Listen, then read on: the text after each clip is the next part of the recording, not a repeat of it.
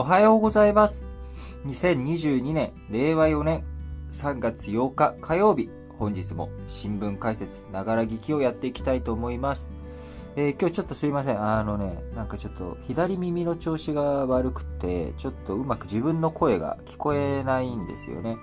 えー、なので、ちょっとうまく喋れるかどうかあれなんですけれども、ちょっと今日も頑張ってやっていきたいと思います。えー、原油価格、えー、非常にね、今高騰進んでいるということで、えー、115ドルぐらいだったものがですね、えー、そこから一気に昨日140ドルを迫る勢いで、え、急騰し、えー、その勢い、を受けてですね、原油価格が上がる。えー、原油価格が上がることによって、え、原料高。原料高になることによって企業収益が圧迫される。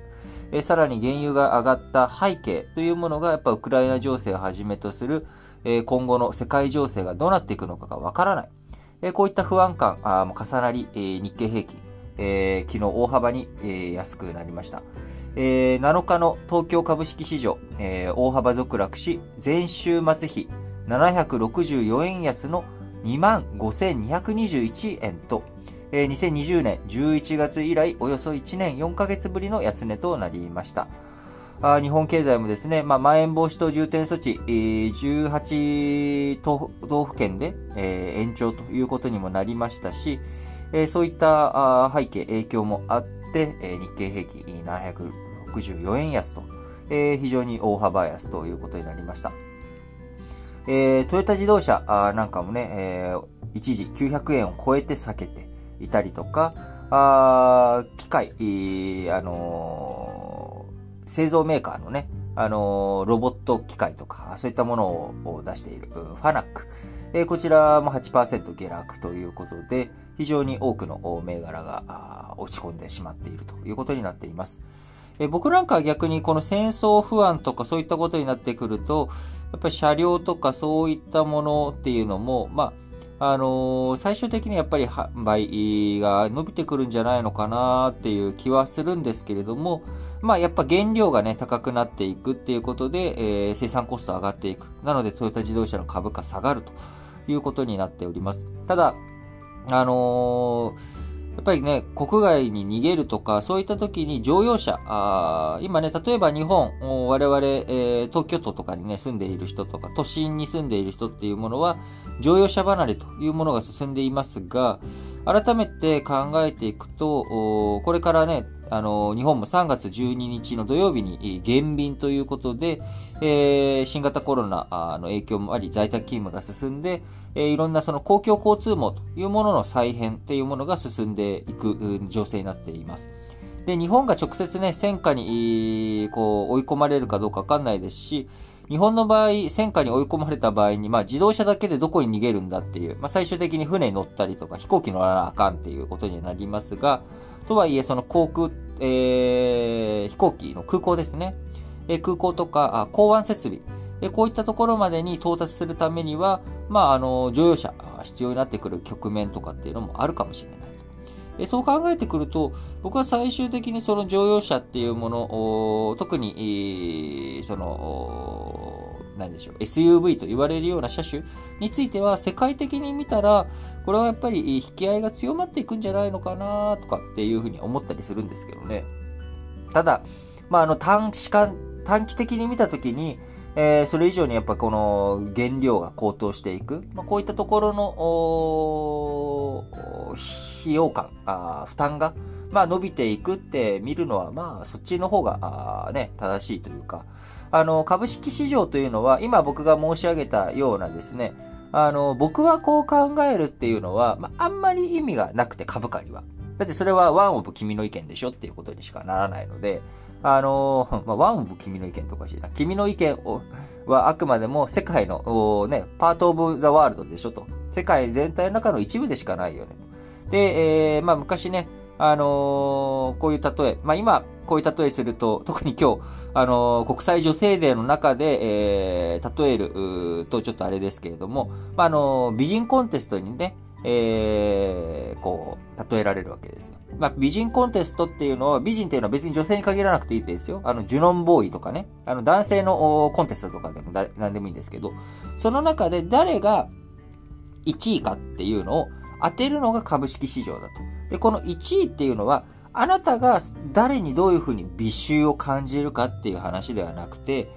他の人たちが誰が一番だっていうふうに考えるのかというのを当てるゲームなんだっていうふうにね、まああの株式市場言われてるわけです。で、今はみんな株式市場で株を買うべきではない、えー、こういうコンテストをやってる場合じゃねえっていうふうに、えー、みんなが思っているというのが今現状ということなので、えー、資金がどんどんどんどん流出していると。で、その代わり、えー、原油とかあ、そういった素材とかですね、えー、物の製品を作って売るっていう、えー、メーカーというよりかは、その前段階の前段階、もう、その経済活動の上流ですね。えー、そこの部分に資金を投じたりとか、あるいは国家とか、その、経済活動全体を守ってくれるようなところ、えー、こういったところに資金が、まあ、流れていっているということになっております。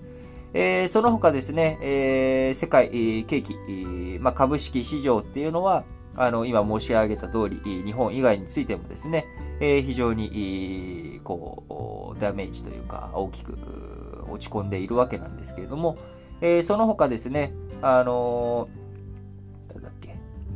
えー、欧州のガス、欧州のガス、ガスも一時6割高ということで、えー、こちらね、ロシア産の流入が減ってしまうことに対する限、えー、見解、えー、警戒が非常に強まっているということになっております。えー、その他あ、あとは原材料とかにもね、どんどん非鉄金属とかね、こういったところにもアルミニウム、ニッケル、バラジウム、えー、こういったものも急騰ということになっており、えー、2021年12月末をね、100とすると、えー、ものによっては180とかね、8割高あとかになってしまっている。えー、銅なんか、あ非鉄金属のね、一番、あの、銅、いろんな製品に使われる銅については、まあ、100から、えー、110とか、それでも1割、えー、伸びているというような状況になっています。まあ、こういった状況の中、あやっぱりね、世界経済どういう風になっていくのかというところはですね、まあ、短期的に見ていけば、当然経済活動が、えー、ロシアのね、デカップリング、我々の言う経済活動というのは、まあ、アメリカを中心としたドルをベースとしたあ自由貿易、えー、こちらについてはですね、えー、非常にダメージを食らっていくんだろうなと。えー、単純にロシアとのデカップリングが進んでいく。で、その反動を受けてですね、中国なんかとのデカップリングっていうのも今後進んでいくかもしれない。え、そうしていくと世界経済のね、規模がちっちゃくなってしまうと。え、当然、あの、ロシアと中国はロシアと中国で、え、よろしくやっていくんでしょうけれども、あの、それもね、今、中国、対ロシア貿易38%増ということで、1月から2月、中国の対ロシア貿易拡大しているっていうことを中国税関総署、えー、昨日7日にね、発表した1月から2月の貿易統計によると、えー、対ロシア貿易総額、前年同期比で38.5%、えー、増えたということで、全世界向けの伸び率が15.9%なので、まあ、それをの、えー、上回る伸び率っていうものを示しているということで、まあ、ロシアとか、えー、中国のね、あのー、連携というものは進んでいくかもしれないですけれども、えー、世界とからロシアとか中国にアクセスしなくなっていくということになっていけば、えー、世界経済、パイがね、ちっちゃくなっていく。え僕が言ってる世界経済はもう一回言いますけれども、あのアメリカを中心とした、えー、グローバル貿易。えー、こちらあ、自由貿易。こちらについて、えー、世界経済っていうふうに今ね、あのー、ちょっとめんどくさいんで、世界っていうのをそっちにもう限定して使っちゃってますけれども、えそこからどんどんどんどん、えー、中国とかあ、ロシアがデカップリングされていくと。で、場合によってはね、えー、ベネズエラとか、あそういった原油国でも、ロシアとか中国に近しい国々なんかも、え、排除されていく可能性があると。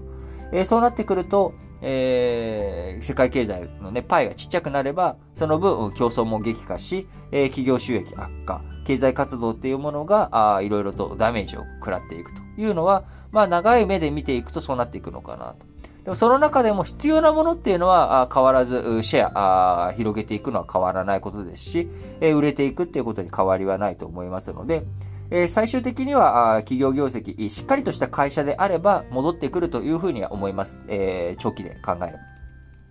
ただ、まあ、短期からあ中期っていう目線でいくと、まあ、かなり、経済、厳しいことになっていくのかなっていう気はしますが、まあ、とはいええー、株価大きく今落ち込んでいき、まあ、もうちょっと落ち込んだところで、えー、僕はあみんな、みんなが落ち着くっていう風に考えてるんじゃないのかなと思いつつ、えー、今日本日反発でね、は、あの、多少株価が戻るのか、それとも一段と落ちるのかというところ、これね、非常にちょっと今日注目しているところです。えー、原油価格のね、急騰を発端に世界経済、改めて株価が落ちるという局面になっておりますけれども、えー、今日またね、どんな動きしていくのか、しっかり市場の動き注視していきながら過ごしていきたいなと思います。